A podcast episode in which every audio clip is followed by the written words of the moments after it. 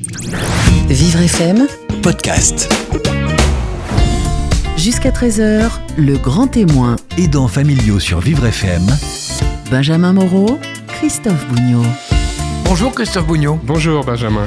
Christine est la maman d'un jeune adulte dyspraxique qui s'appelle Nicolas et c'est à Christine que vous allez confier le micro de Vivre FM. Elle témoigne de son histoire. Son fils Nicolas avait des difficultés dans l'apprentissage des gestes, c'est ça la dyspraxie. Il avait des difficultés pour s'habiller, se laver, se repérer dans l'espace. Sa maman l'a beaucoup aidé. Il faut qu'on reconnaisse qu'aujourd'hui c'est un jeune adulte.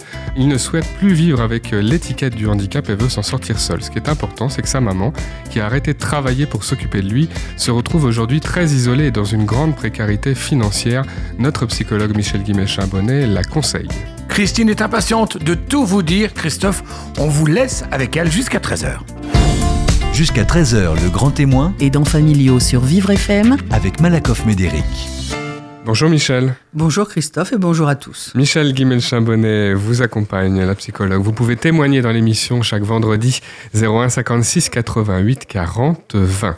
Notre aidante du jour s'est occupée de son fils Nicolas, aujourd'hui âgé de 23 ans et atteint d'un trouble de l'apprentissage et de la coordination des gestes appelé dyspraxie. Bonjour Christine Bérard. Bonjour. Bonjour. Bienvenue, vous avez adapté plein de petites choses au quotidien pour aider euh, Nicolas à progresser. Nous allons le voir, vous témoignez dans cette émission. Euh, on va parler aujourd'hui de ce qu'il devient, Nicolas. Où en est-il? Quels sont les gestes de la vie quotidienne qu'il peut faire aujourd'hui sans problème et qui étaient difficiles il y a encore pas très longtemps? Ben, disons que tous les gestes euh, de la vie pratique, c'est-à-dire la, gestuelle qu'il ne faisait pas avant, c'était de ranger ses affaires, c'était de, la coordination de tous les, de tous les éléments euh, qui font la vie de tout un chacun.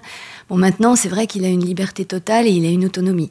Donc, euh, c'est complètement C'est complètement résolu, on peut le dire. résolu, voilà. Mais ça n'a pas été simple. hein. La dyspraxie, ça touche beaucoup euh, d'enfants. On peut avoir une fausse perception. On peut se dire que l'enfant est et le jeune adulte est plutôt paresseux. euh, Et ça, c'est pas oui, le cas. hein. ben non, mais là non, mais je veux dire, c'est vrai qu'il a entendu dire euh, de tout, parce que bon, c'était qu'il était nul, qu'il était euh, absolument euh, à côté de, de- de tout ce qu'on faisait, qu'il était flemmard, qu'il était. Non, mais on a eu le, le, le gros de tous les de tous les reproches qu'on peut imaginer. Alors c'est le cas aussi d'autres parents qui, qui ont un enfant qui est, qui est dyspraxique. Mm. Il faut trouver des stratégies, des solutions. Tout à fait. Euh, Vous avez élaboré, vous, euh, ce qu'on appelle des checklists. Est-ce que vous pouvez nous expliquer comment ça se passait Ben, les checklists, c'est-à-dire essayer de, de- comment dire quand un enfant quand un enfant se trouve face à, à son retour de classe, il a un bureau, il a comment dire des, affaires, des livres, des cahiers. Bon, dans quel ordre peut-on faire les choses? Les checklists sont là pour expliquer euh, dans tous les gestes quotidiens, c'est-à-dire que ça soit le, checklist de la préparation du cartable, de de la, comment dire, dans la cuisine, dans la salle de bain, apprendre à répéter, dans les répétitions. Donc par exemple, préparer le cartable, il y a écrit euh, ouvrir le cartable, choisir les livres. Voilà, choisir les livres, euh, ranger les crayons, enfin bon, je, je- tous, les, tous les détails. Quoi. Et ça, ça marche bien. Ah, ça marche bien. Et, et je pense que c'est une très bonne idée, pas seulement pour les enfants dyspraxiques, mais pour tous les enfants au début de la scolarité. Oui, tout à fait. Effectivement, ils sont euh, comme une poule devant un couteau, euh, en face de tout ce qu'il y a à mettre dans le cartable. Parfois, ils en oublient des choses importantes. Parfois, ils ajoutent des choses qui n'ont pas besoin d'être dans le cartable. Et effectivement, la checklist, ça pourrait être un, un bon truc pour tous les enfants. Pour tous les Mhm. enfants. Alors Nicolas a aussi été suivi par des professionnels, orthophonistes, euh, ergothérapeutes. Euh, tout ça, c'est facile quand on est un parent à organiser, trouver les bonnes personnes. Bah, Euh, trouver même les respecter bonnes les horaires, hein, tout ça, c'est Ah, mais c'est surtout trouver les bonnes personnes. Celles qui ont vraiment euh, un recul sur, euh, sur la dyspraxie. Parce que moi, j'étais dans la petite commune d'Uzès et il y avait une, une orthophoniste qui se prétendait. euh, C'est dans le sud, dans oui, le oui, département de oui, dans le Gard. Dans le Gard. dans le Gard. Et comment dire, à la, à la fin, elle m'a dit récupérez-le parce que je lui ai arraché les deux yeux. Donc, je plus si c'était les yeux ou les oreilles, mais je veux dire vraiment un truc. me- j'ai dit mais elle est thérapeute ou elle est. C'était pas du tout. Puis elle- il était à côté de moi, donc je veux dire un manque de professionnalisme. Maintenant, elle se prétend. euh, Comment dire, complètement opérationnelle concernant la dyspraxie, alors qu'il y a peu de temps en arrière. bon. Quand c'est comme ça, on fait comment On demande aux amis, on Ah, regarde sur Internet, peut-être pas. Là, il, l'époque. a, il avait été euh, diagnostiqué par cogitose. Donc, cogitose a été un, comment dire, un, un point de chute pour moi excellent. Parce que déjà, bon, on va pas comparer ça à une voiture, mais on apportait le- l'enfant dans, dans le centre de cogitose. Et là, elle a- elle a- c'est le docteur Soufachin qui a élaboré un centre avec tous les thérapeutes euh, concernant les, diagn- les diagnostics quelconques. C'est-à-dire, elle, principalement les, les enfants surdoués, mais aussi les, les enfants souffrant de, de troubles d'apprentissage. C'est toujours plus facile, Michel, pour les parents d'avoir tout dans un même lieu Oui. que de Ah, courir hein, d'un endroit sûr. à l'autre. hein. Et puis surtout, quand on arrive à établir une certaine confiance avec les professionnels, évidemment, euh, on a plus tendance à, à croire à ce qui va se passer, à croire dans l'enfant, dans Et ses on avance possibilités. Et, et c'est vrai que ça a de très bons résultats. Pour l'école, ça a été un peu compliqué. Très. Très. Les classes spécialisées, c'est... Ah ben lui, il menaçait de se suicider. hein. Quand euh, ça, ça a été, euh, c'était en cinquième, là il a dit euh, si j'y vais, je me suicide. Qu'est-ce qui se passait en fait? Ben en fait, les, les- au début les professeurs sont de votre côté et puis à la fin, bon ben il lâche complètement l'affaire. Alors, il a passé le bac après un enseignement à distance, Pas le bac, juste le BTS. Le Le, BTS. pas le BTS, le, le brevet. Le brevet. Oui. Il n'a pas voulu aller au-delà parce qu'il ne voulait pas retourner en classe quoi. Il était. Est-ce Oh, que c'est déjà pas mal. C'est très bien et on fait plein de Bien choses sûr. avec ce, ce Bah, diplôme sûr, et ensuite bien il faut sûr. euh, Ah, pouvoir travailler. Mm. Euh, ça a été facile pour lui, plus facile de travailler à distance. Vous l'avez aidé à ce moment-là Oui, bah disons que je- j'ai mis en place donc ce, ce chest- j'arrive même plus à le dire, le La checklist. Ce sera le mot du jour, hein, la checklist. Checklist. le checklist et, et petit à petit euh, se sont mis en place des, des réflexes. Donc de réflexe en réflexe, on est arrivé à une coordination parfaite des. disons que j'ai donné même des exemples dans, dans le prochain livre qui va bientôt sortir. En fait, j'explique les tous les paliers que j'ai suivis pour l'amener à l'autonomie. Donc c'est vrai que dans ce livre, c'était assez particulier parce qu'il a quand même été écrit à quatre mains, enfin à quatre mains, deux, deux paires de mains. Dix Praxi, quand tu nous Tu parles. nous parles, C'est voilà. le titre du livre. Une professeure a voulu me rejoindre et puis au dernier moment, elle n'a pas voulu d'éditeur. Donc ça a été euh, très. ça a été- Cette histoire, l'histoire de votre fils, l'histoire d'un autre enfant, vous Un le racontez dans le livre. Et vous êtes venu nous en parler un petit peu au, au micro, euh, avec du recul, hein, puisque aujourd'hui, euh, Nicolas est, est à 23 ans et tout a changé. Ah oui, il est complètement autonome. Alors, il est autonome, Michel Guimet-Chabonnet. Euh, ça a été un parcours un peu du combattant. Et aujourd'hui, euh, il ne veut plus tellement de, de l'étiquette euh, du handicap. Ben, il s'est trouvé que tout petit bébé, on l'a, moi je l'ai appelé Nicolas Alexandre pour comme ça, une boutade vis-à-vis de son père. Et en fait, il, il y a Nicolas d'un côté et il y a l'autre de l'autre. Alors c'est pas un dédoublement, mais c'est que bon, il m'a dit euh, si tu écris des livres avec Nicolas, moi je ne suis plus Nicolas. Il veut vraiment avancer. euh, Alors il refuse quand il cherche du travail de le dire. euh, Il a, il a vraiment un, un travail de fond comme ça. Michel, est-ce qu'on peut alors d'abord comprendre euh, ce- cette, cette envie de ne pas avoir le- le- l'étiquette Ah oui, du handicap absolument. Et ensuite, est-ce qu'il vaut, il y a des endroits où il vaut mieux peut-être euh, pouvoir le dire et être accompagné ou ou Oui, c'est mais- un choix? Alors, il n'est pas obligé de raconter à tout le monde que- quel parcours il a eu quand il était plus petit, mais c'est vrai aussi qu'il se prive peut-être euh, de ressources financières Mm. que la maison départementale des personnes handicapées pourrait lui octroyer, à juste titre. Ça, c'est une première chose. Euh, L'autre chose, c'est qu'il se prive peut-être aussi d'une facilitation pour trouver des stages de formation euh, où il aurait une place prioritaire. Euh, il se prive peut-être aussi d'un emploi adapté, c'est-à-dire non pas euh, forcément dans un ESAT, euh, c'est le nom nouveau des, des anciens CAT, mais il y a des, dans certaines entreprises, dans certains euh, services administratifs de l'État, il y a des places qui sont réservées à des personnes en situation de handicap, et ce sont des, des places de travailleurs, tout ce qui est de plus ordinaire, sauf que on aura un regard un peu plus tendre, on va dire, avec le travailleur et on ne Des va pas. adaptations techniques Voilà. aussi qui peuvent être Alors, faites qui n'ont rien à voir avec les compétences des Bien personnes. sûr, hein. bien sûr. Mais euh, quand euh, quelqu'un est plus fatigable, ben effectivement, on va pas euh, chipoter sur son sur le fait qu'il va partir chez lui l'après-midi. Donc voilà, ça c'est les, les aspects. Enfin, comment dire le, le bénéfice qu'il y aurait pour lui à utiliser son histoire euh, de, de difficultés passées. Bon, à part ça, il n'est pas obligé de raconter à tout le monde Et, et il n'est pas non plus obligé, quand il arrive, de porter le handicap euh, en étendard, euh, comme si c'était une médaille. Ça, évidemment, euh, il a tout à fait raison. Il vous a dit qu'il souhaitait se battre tout seul. Ah, mais il se bat tout seul.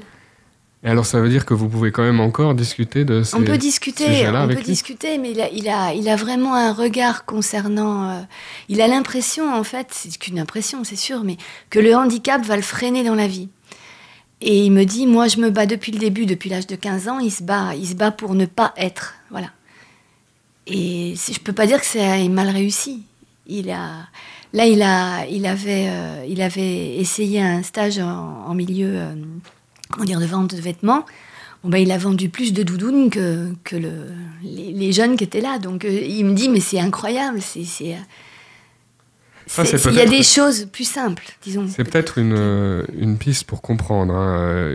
Son parcours scolaire, c'est ce que vous écrivez, je crois, c'est un, un long parcours d'échecs et de dévalorisation. Voilà, oui. Et lui, ce qu'il veut, c'est ne plus être ramené à ça. Voilà. Disons que maintenant, il a un ego euh, Alors, je trouve que c'est, enfin, c'est- toutes les histoires sont évidemment euh, intéressante, mais celle-ci, elle a une particularité, euh, et j'espère que tous les auditeurs vont entendre ça. C'est-à-dire que ce jeune homme nous dit aujourd'hui, si je dis que j'ai eu un parcours de vie euh, avec du handicap dans la vie courante, ça va freiner mon évolution. Mais or, ça n'est pas lui qui va être freiné, c'est la représentation que les autres autour de lui se font du handicap comme quelque chose qui empêche de vivre. Lui, il est la preuve que non, ça n'empêche pas et qu'on peut avancer. C'est nous qui devons changer notre regard, c'est nous qui devons réfléchir au fait que on doit encourager quelqu'un à aller plus loin au fur et à mesure de ce qu'il peut faire. C'est très intéressant en fait ça. Parce que là, on, on en a un exemple euh, vivant, concret.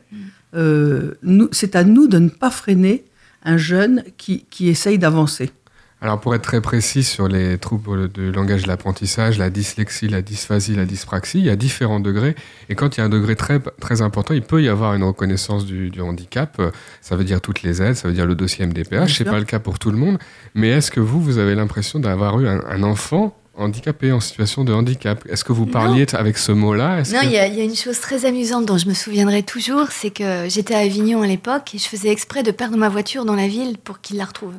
Parce qu'il Et avait à la fin à du se- compte, c'est lui qui la retrouvait, moi je la retrouvais plus du tout. Donc pour dire un peu que c'est c'est assez.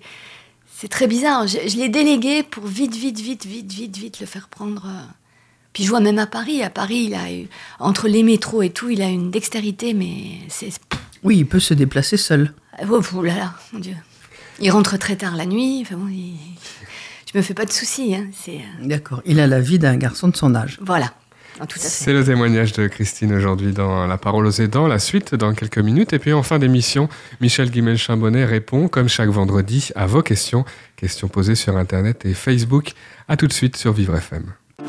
Jusqu'à 13h, le grand témoin, Aidants familiaux sur Vivre FM avec Malakoff Médéric Christophe Bougnot, et Michel Guimel-Chambonnet. La parole aux aidants, c'est jusqu'à 13h sur Vivre FM comme chaque vendredi. Je suis en compagnie de Michel Guimel-Chambonnet, psychologue qui vous écoute. Euh, Vous pouvez témoigner dans l'émission 01 56 88 40 20. Christine Bérard est notre invitée aujourd'hui, euh, maman de Nicolas qui a 23 ans et qui est dyspraxique. Ce sont des troubles de l'apprentissage et troubles des gestes et de la coordination. Bon anniversaire Christine, puisqu'aujourd'hui c'est votre euh, anniversaire. Euh, on parlait à l'instant de l'aide que vous apportiez à votre fils pendant son enfance. Est-ce qu'aujourd'hui, alors que c'est un jeune adulte, c'est terminé? Est-ce que vous considérez que votre rôle est achevé? Ah, Quelque part, oui. Oui. Ça veut dire que c'est maintenant à lui de, de faire son chemin. Il est main. certainement en train Ouais. d'imaginer, réfléchir à son avenir professionnel. Voilà, bah disons qu'il a des idées précises de ce qu'il veut faire, tout le monde le pousse à le faire, mais il ne, fait, il ne va pas voir qui il faut, donc euh, automatiquement. Il a, il, a, il a une envie, puis en même temps il a un frein. C'est pas du tout par rapport à la dyspraxie, c'est, il, a- il y a encore un petit brin quand même, malgré la, la- malgré l'ego qui, qui, qui manque. C'est de la manque de confi- du manque de confiance en, un en petit lui. peu, ouais, je Ouais. sens que... Et en même temps, ça se comprend, euh, Michel, lorsqu'on vit des trucs pas faciles, Oui, on bien n'est sûr. pas un- forcément super Oh, à l'aise. et, et même euh, pour tous les, tous les jeunes, parfois il y en a qui ont envie de faire certaines choses et, et qui n'osent pas se lancer. Mhm. Ouais. Euh, bon, je pense que là, c'est le rôle des parents est important, c'est de dire au moins essaye, mets, mets en œuvre, et puis si vraiment ça ne va pas, ben, tu t'arrêteras, mais essaye pour voir. Exactement comme on dit aux enfants euh, à table, mais goûte. Si tu n'aimes pas, tu n'en mangeras pas, mais goûte. Qu'est-ce que ça change euh, d'être face à un jeune adulte, Michel? Lorsqu'on a aidé ça un enfant tout. handicapé, on, on a été très habitués, hein, les aidants qui nous écoutent vont comprendre, on est très habitués à, Oui. à tout faire, à se dire qu'on À a prendre la en solution. charge. Oui, voilà. Et là, quand on est un jeune adulte, je sais Ouais. pas d'ailleurs à partir de quel âge vous considérez qu'on est un jeune adulte, À, mais par- faut- à partir du moment où votre enfant vous dit Ah non, mais laisse-moi, moi, euh, je vais faire tout seul, euh, laisse-moi. Non, non, ne me alors qu'est-ce coiffe qu'on lui pas. répond alors? Bon, bah, essaye. Je, je suis là. Si tu as besoin, je te donnerai un coup de main. Euh, ah, bah, c'est bien. Oui, tu t'en es bien sorti. Eh ben, très bien, continue. Alors, demain matin, tu t'habilles tout seul. Oui, ben, parfait. Mm. Et puis, petit à petit, les choses se font. Au début, on aide et puis on, on lâche. Hein Il y a encore des, des- des coups de pouce que vous, que vous apportez Il y a euh, une chose qu'il faut dire aussi, le petit laïus, c'est que quand on, quand on aide un enfant en lui disant tu vas y arriver, il y a toujours un, un- un- un passage qui est assez difficile, c'est que l'enfant se dit est-ce que je vais y arriver ou pas? Je vais essayer, puis je vais lui dire que je vais y arriver. Et la- la- les parents doivent, comment dire, si l'enfant si l'enfant rate, tout de suite dire mais tu y arriveras la prochaine fois. Et puis Exactement. s'il n'y arrive pas complètement, lui dire ah ben tu vois il manquait encore un petit truc, c'est rien du tout. La prochaine fois tu vois tu, tu- et ça c'est très important. Mhm. C'est-à-dire que Absolument. dans la dyspraxie comme dans d'autres, Mais euh, pour tous les enfants. mais tous les enfants, je bien veux dire. sûr. Bien Aujourd'hui, il y a encore des. Je pense par exemple aux papiers administratifs ou des choses comme ça qui sont compliquées, où il faut des coups de pouce. C'est peut-être pas lié à, sa- à ces difficultés d'ailleurs. hein, Non, c'est- mais il est un peu flemmard. Il aime bien que je lui fasse des CV, des. Tu les mets bien en page. Oui, Voilà. c'est certainement vrai. Vous avez plus l'habitude que lui. Bah Mais oui. bon, peut-être aussi que il y a des, des choses qu'on peut faire à deux. Oui. Alors, c'est toi Oui. qui rédiges ton CV et je te montre comment on fait pour, pour le faire euh, attractif. Que, que ce soit attrayant Mm. pour celui qui lira. Mais on le fait ensemble. Mm. Parce que euh, fournir tout, enfin, le, apporter la béquille euh, à son bébé, hein, quel que soit l'âge du bébé, euh, effectivement, c'est pas une solution. Là, euh, il sera toujours incapable de faire quoi que ce soit puisque maman peut le faire. Pourquoi je vais me Bah, non que- non maman va le C'est faire. bien de l'entendre, mais c'est vraiment Voilà. pas Non, facile hein, quand a- on est avec un enfant. C'est pas facile, mais c'est vrai quand même que les parents sont fiers aussi, quelles que soient les, les difficultés ou pas de leurs enfants, les parents sont fiers de voir que leur gamin, est- il a fait ça, et, ben, et puis il a fait ça en plus, et puis il a encore réussi autre chose. Donc ça, c'est quand même euh, très intéressant. Par ailleurs, je crois aussi qu'il y a, avec les enfants qui sont en difficulté, il y a un truc tout bête, tout simple. Quand on demande à son enfant, quel que soit son âge, de faire une tâche, d'abord on ne demande qu'une tâche à la fois, pas, pas tout d'un coup parce que c'est trop, on est submergé, mais une tâche. Et on demande, on met en, en place les choses qui sont nécessaires, et le parent doit absolument sortir de la pièce laisser l'enfant, quel que soit l'âge de l'enfant, hein, faire ce qu'on lui a demandé de Nous faire. tous, hein, si on est observé, euh, c'est vrai qu'on va, on va, on- on va voilà. y arriver difficilement. Tout à fait. On le laisse se débrouiller et on lui dit quand tu auras terminé, tu m'appelles. Mm. Et là, on voit. Alors, s'il y a besoin de reprendre un petit peu, ben, on reprend. Mais 9 fois sur 10, tout est impeccable. Alors, bon, la, la salade de tomates, les tomates seront peut-être pas coupées euh, comme euh, avec une mandoline, mais ça n'est pas vraiment très important. Il faut aussi adapter ses attentes par rapport à ce que l'enfant peut faire. Bon, mais je pense que quand on dit, ben, vas-y, c'est à toi de faire ça, on s'en va. Parce que si on met les mains en même temps dans le plat, ça peut pas marcher. Mhm. Donc, et c'est vrai dans tous les domaines. Pour se laver, euh, avec un tout petit enfant, on lui donne son éponge, on lui donne ou son gant de toilette, on lui donne du savon, on lui dit je te savonne le dos, et puis pour tout le reste, tu te débrouilles. Bon, bien sûr, on ferme pas la porte de la salle de bain avec un gamin de 5 ans tout seul dans une baignoire pleine d'eau, mais on, on est là, enfin, un peu plus loin, on a un œil, mais on le laisse faire. Oui, mais là, Si on, si on ne laisse pas faire les enfants, les jeunes, ils, ils, ils pourront jamais le faire. Ils sauront jamais. Christine. mais là le, le problème vis-à-vis d'un dyspraxique, quand il est tout petit, il n'a pas de latéralisation.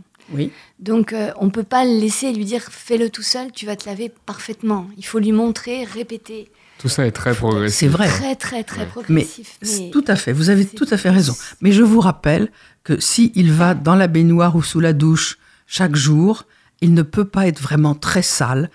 Et ça Non, n'est ça, pas c'est- vraiment très grave qu'il se lave moyennement un jour ou l'autre. Franchement. Hein, il ne faut pas non plus que les parents soient obsédés par l'hygiène de leur gamin. On se reconnaît tous, hein, on a Bah, tous vécu ces, ces C'était situations. pas tellement l'hygiène, mais c'était lui montrer qu'il avait bien bras droit, Oui, bras oui, gauche. oui. Parce qu'au début, c'était vraiment un. Oui, c'est difficile, mais ça, c'est difficile pour tous les Il y enfants. a eu une vraie partie d'apprentissage. Alors, Bien un sûr. mot, euh, Christine, sur un- un- une thématique importante. Euh, pour aider votre fils, vous avez euh, arrêté de travailler hein, pour s'occuper de Nicolas. C'est le cas de beaucoup d'aidants familiaux, hein, de, de parents Oui, notamment qui ont un enfant en situation de handicap. Mhm. Et aujourd'hui, du coup, il y a d'autres raisons qui, se mêlent, mais c'est difficile financièrement. Euh, vous êtes euh, éloigné de l'emploi. Alors, vous écrivez, vous avez le projet de, de, Oui. de- de publier un livre et peut-être d'autres projets encore, Mhm. mais il y a cette difficulté-là aujourd'hui. Oui, bah disons que c'est c'est pas vraiment lié au handicap non plus. Comme je disais tout à l'heure, c'est c'est- c'est lié à un contexte. Oui. Paris n'est pas facile. Alors, Paris, Ah. Alors, où notre radio Oui. est hébergée, Paris est évidemment une ville très chère. bien sûr. Euh, il- Nicolas avait des aides de la MDPH et il ne les a plus. Non. Euh, tous- toutes les situations évoluent, hein, tout change avec l'âge, ou euh, Mm, des mm. choses comme ça. Oui, mais quand même, ajoutons que Paris n'est pas facile. Paris est une ville où la vie est chère, mais Paris offre beaucoup, beaucoup De possibilités. de, pis- de possibilités de soins. Que Ah oui. malheureusement on ne retrouve pas dans d'autres villes, même des grandes villes de province. Donc peut-être que le parcours de votre fils a Mm. aussi été euh, amélioré, Oui, justement parce qu'il a Mm. pu bénéficier de certaines choses ici en ville. Est-ce que vous cherchez aujourd'hui à retravailler, par exemple? Ah oui, alors j'ai ah, j'ai appris une chose aussi qui est quand même terrible pour moi. Quand vous avez 50 ans, on vous dit vous êtes fini. J'ai dit mais j'écris trois livres en même temps et je ne vaux plus rien. J'ai dit mais attendez, quand même. Je trouve qu'en France, c'est pas à Paris, mais en France, on a un gros problème avec l'âge. Oui. C'est c'est terrible ça. C'est c'est- je sais pas ce que vous en pensez, mais Ben, c'est- en tout cas, c'est ce qu'on entend ici. c'est un regard rédhibitoire. C'est oui. euh, d'autant plus terrible ça- que la, c'est- que la vie active doit être prolongée et que la retraite est repoussée petit à petit euh, non puis la retraite. encore un peu euh, plus tard. Et effectivement, euh, c'est paradoxal de dire à des personnes d'arrêter de travailler à 50 ans Mm. alors qu'on demande aux autres de travailler jusqu'à 67. Ben voilà. Vous voudriez retravailler aussi Ah mais oui. pour sortir un petit peu de Ah oui, mais rencontrer ça- du monde. hein, c'est voilà, important. rencontrer du monde et puis faire autre chose que qu'écrire. J'adore écrire, hein. je passerai toute la journée à écrire, mais j'ai besoin aussi de, de, de, de- de rapports sociaux. Et je trouve que dire à une femme comme ça, quand elle arrive à Paris, ah bah non, mais on peut plus. Alors, euh, C'est- Alors, il faut peut-être pas croire ces personnes. ah bah non, ça mais j'ai décidé de pas les croire. La Ça va être preuve, un mais peu non. plus difficile peut-être, mais on peut, Oui, oui. s'en sortir. Assez. Euh, Michel, quand l'enfant euh, devient adulte euh, et que le- l'aidant a consacré tout son temps à l'enfant hein, pendant, que, pendant l'enfance, il faut reprendre une activité, reprendre sa vie en main, sa vie professionnelle, sa vie d'homme et de femme aussi. Oui, mais normalement, on ne devrait pas avoir à reprendre en main puisqu'on n'aurait jamais dû abandonner. Moi, je dis toujours qu'il faut conserver une activité, même malheureusement en la réduisant beaucoup. C'est vrai, quand on a un enfant petit et qui a des difficultés, on ne peut pas aller euh, trois fois par semaine au cours de gym. On est bien d'accord. Mais on peut quand même aller une fois par quinzaine au cours de gym.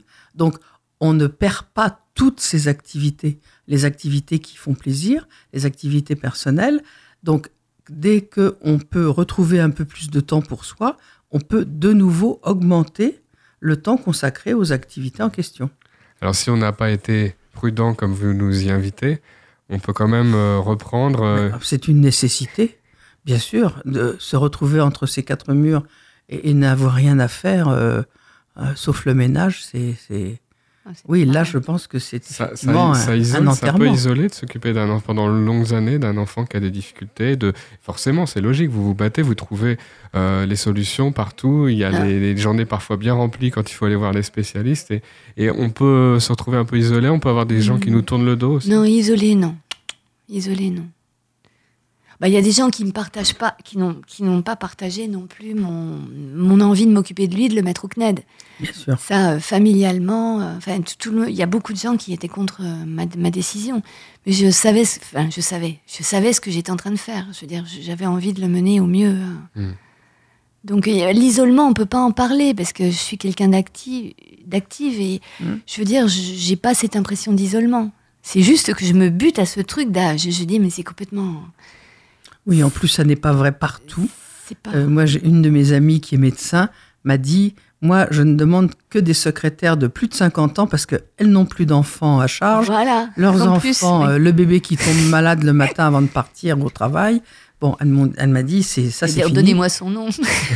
Et, et je prends toujours des, des personnes pour travailler avec moi euh, un peu plus âgées. Bon, donc ouais. vous allez Donc, il y certainement a trouver, certainement quelqu'un qui va Il y répondre. aura d'autres qui vont avoir le même raisonnement. On vous souhaite plein de bonnes choses, Christine, pour la suite. Merci d'avoir témoigné dans cette euh, émission. Dans quelques instants, c'est la dernière partie de l'émission. Michel Guimel-Chambonnet répond à vos questions Internet et Facebook. À tout de suite sur Vivre FM.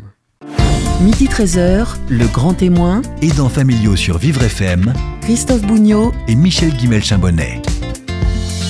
La parole aux aidants, c'est jusqu'à 13h. Euh, On se retrouve pour la dernière partie de l'émission. Tous les vendredis, la psychologue Michel Guimel-Chambonnet répond aux questions des aidants familiaux. vivrefm.com, le site internet euh, de Vivre FM. Il y a aussi la page Facebook qui vous permet, en envoyant un message, de poser vos questions. Euh, Quentin nous écrit de la ville de Grigny. Mon patron m'a collé un avertissement parce que je suis arrivé en retard à trois réunions du matin en un mois. En réalité, j'aide ma maman qui est victime de petits mala- malaises cardiaques en raison de son âge. Je n'ai jamais voulu me faire plaindre euh, par rapport à ma situation, alors je n'ai rien dit. Peut-être ai-je eu tort? Oui, il a tout à fait eu tort. Euh, parce que de plus en plus, on, on entend parler des aidants qui travaillent et qui sont euh, par ailleurs aidants familiaux et qui s'occupent d'un membre de leur famille. Donc effectivement, euh, cette euh, coordination entre le- l'emploi salarié et la fonction d'aidant familial est comprise par de plus en plus d'entreprises, par de plus en plus de, patrons. Euh, et je pense que, par contre, personne ne peut deviner ce que vit un, agent quand il est chez lui ou en dehors de l'entreprise. Donc s'il n'en parle pas, euh, personne ne saura. Bon, maintenant, si euh, la maman euh, de ce monsieur fait des malaises à répétition et seulement le matin, au moment où il faut qu'il s'en aille, peut-être il pourrait aussi s'interroger et interroger le médecin. Est-ce que le malaise est véritable? Est-ce que c'est une façon de retenir euh, son fils euh, à la maison plus longtemps? Est-ce qu'elle a peur de se retrouver seule après? Enfin, il y a beaucoup de choses qui, sont contenues dans cette question et je trouve que ce serait intéressant, premièrement, qu'il en parle à son travail et deuxièmement, qu'il essaye de comprendre et qu'il se fasse aider pour ça, bien sûr.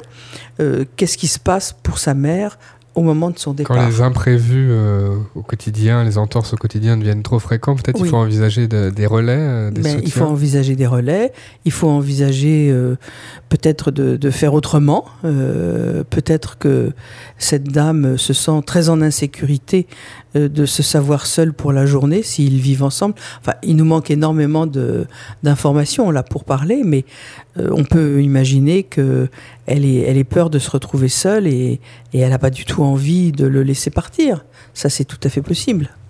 La question de Servan qui nous écrit de Biarritz. Je m'entête à ne pas vouloir déménager de mon appartement malgré les problèmes d'accessibilité pour notre fille parce que je m'y sens bien et qu'il n'est pas trop cher. Mon euh, ex-mari, lui, est architecte. Il a construit une maison sur mesure pour ma fille lorsqu'il la reçoit. Euh, Nous sommes divorcés. J'ai l'impression qu'il fait ça pour me rabaisser. Notre fille va-t-elle me reprocher un jour de ne pas en faire assez pour elle? Et y a-t-il des aides à l'accessibilité? Oui, bien sûr, il y a des aides. Alors, euh, on va prendre les, les différentes questions dans l'ordre. La première question qui me paraît importante, c'est la rivalité entre les deux parents. De toute façon, dans un divorce, pour l'enfant, sur certains points, euh, un des deux parents est un bon parent et l'autre un mauvais parent, et sur d'autres points, c'est le contraire. Donc, inutile de se mettre dans la rivalité avec euh, le père de sa fille. Euh, ils seront tous les, jours, tous les deux perdants et tous les deux gagnants. C'est pas un registre. Et il faut pas le faire non Voilà. plus devant euh, la fille. ça, Et c'est- bien évidemment, mais de toute façon, que ce soit devant ou, ou derrière, l'enfant, euh, un enfant, c'est pas idiot et ça comprend beaucoup de choses. Donc, il faut laisser tomber ça. Alors, maintenant, deuxième aspect concernant l'accessibilité de l'appartement. Est-ce que cet appartement rend difficile ou impossible le fait que l'enfant sorte du domicile Si c'est le cas, il faut vraiment changer. Parce qu'on ne peut pas enfermer un enfant sous prétexte qu'on est bien dans un appartement et qu'on n'a pas envie d'en déménager. Bon. Troisième chose, euh, est-ce qu'il y a des aides pour déménager ou, ou pour réaménager euh, un appartement ou une maison? Oui, il faut s'adresser à la maison départementale de la personne handicapée, MDPH. Il y en a une par département. Euh, si la dame ne connaît pas l'adresse, elle la trouvera euh, soit dans l'annuaire euh, de la de Orange des télécoms, euh, soit euh, auprès de la mairie de son de sa ville, et de toute façon ou des assistantes sociales. Enfin, on lui donnera cette cette adresse. Elle, euh, il y a probablement aussi déjà un dossier qui a été fait, donc elle peut contacter la MDPH et demander les conditions d'une aide pour changer. Elle peut aussi faire état de- du handicap de son enfant pour être prioritaire sur des listes d'attribution par la mairie de logements. Donc ça aussi, il y a vraiment beaucoup de choses à, à faire jouer. Euh, faut qui pas perdre de temps parce que ça prend du temps. Bien sûr, mais il y a oui, mais en province, quelquefois, c'est plus facile que dans les très grosses euh, métropoles. Et donc, elle peut euh, essayer de, de- de voir avec une assistante sociale qui l'aidera à faire euh, les différents dossiers nécessaires. Euh, c'est pareil, l'assistante sociale, elle trouvera celle de sa circonscription euh, à la mairie, elle demande et on va lui indiquer. Mais il y a forcément des choses à faire. Et surtout, surtout, si, enfin là, je donne vraiment un conseil. N'entrez pas en, rivalité avec le père de l'enfant, ça ne sert à rien, c'est un épuisement, euh, c'est une, ça sera toujours douloureux pour lui comme pour vous, ça ne sert absolument à rien. Vivez votre vie euh, et vivez-la aussi bien que possible pour vous et votre enfant. Vous aidez un proche dépendant au quotidien, posez vos questions sur vivrefm.com, sur la page Facebook. Ngouma nous écrit de la ville de Vigneux-sur-Seine.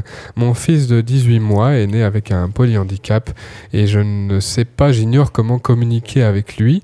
J'ai l'impression d'avoir un étranger avec moi. Y a-t-il des techniques? Je me sens très démuni, très mal. Oui, il y a forcément des techniques et il y a forcément une possibilité. Alors, si l'enfant a un polyhandicap, forcément, il est suivi euh, dans un établissement euh, hospitalier. Et il faut que là, la maman demande à rencontrer euh, le psychiatre de l'endroit ou le psychologue de l'endroit qui l'aideront à, commencer à apprendre comment entrer en relation avec l'enfant. Il y a aussi dans certaines crèches des crèches spécialisées dans l'accueil d'enfants handicapés. Et il- faut surtout, je pense, que cette femme parle, dise son désarroi et, et demande à, parler à quelqu'un. Là, on Elle- est dans le Val-de-Marne, donc il y a certainement euh, en Ile-de-France des Bien structures. sûr, euh, il y a beaucoup et- de structures qui existent. Alors, elle peut aussi se rendre à une consultation. Par exemple, il y a une consultation d'excellente qualité qui s'appelle Enfance en jeu, en plus loin jeu, J-E-U, euh, qui se trouve dans le 19e arrondissement. Elle peut demander une consultation à laquelle elle se présentera avec l'enfant et où elle dira euh, la difficulté dans laquelle elle est. Et là, elle trouvera de l'aide euh, en parole. Quelqu'un lui, lui parlera de, de la façon dont, dont elle peut procéder. Il y a aussi les maisons vertes. Euh, il en existe de, nombreuses.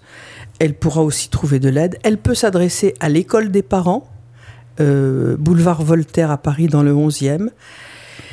Elle peut aussi demander à la PMI je, donne l'impression peut-être de citer un catalogue, mais j'essaye de réfléchir à toutes les structures et elles sont nombreuses. Euh, les PMI, c'est les protections maternelles et infantiles.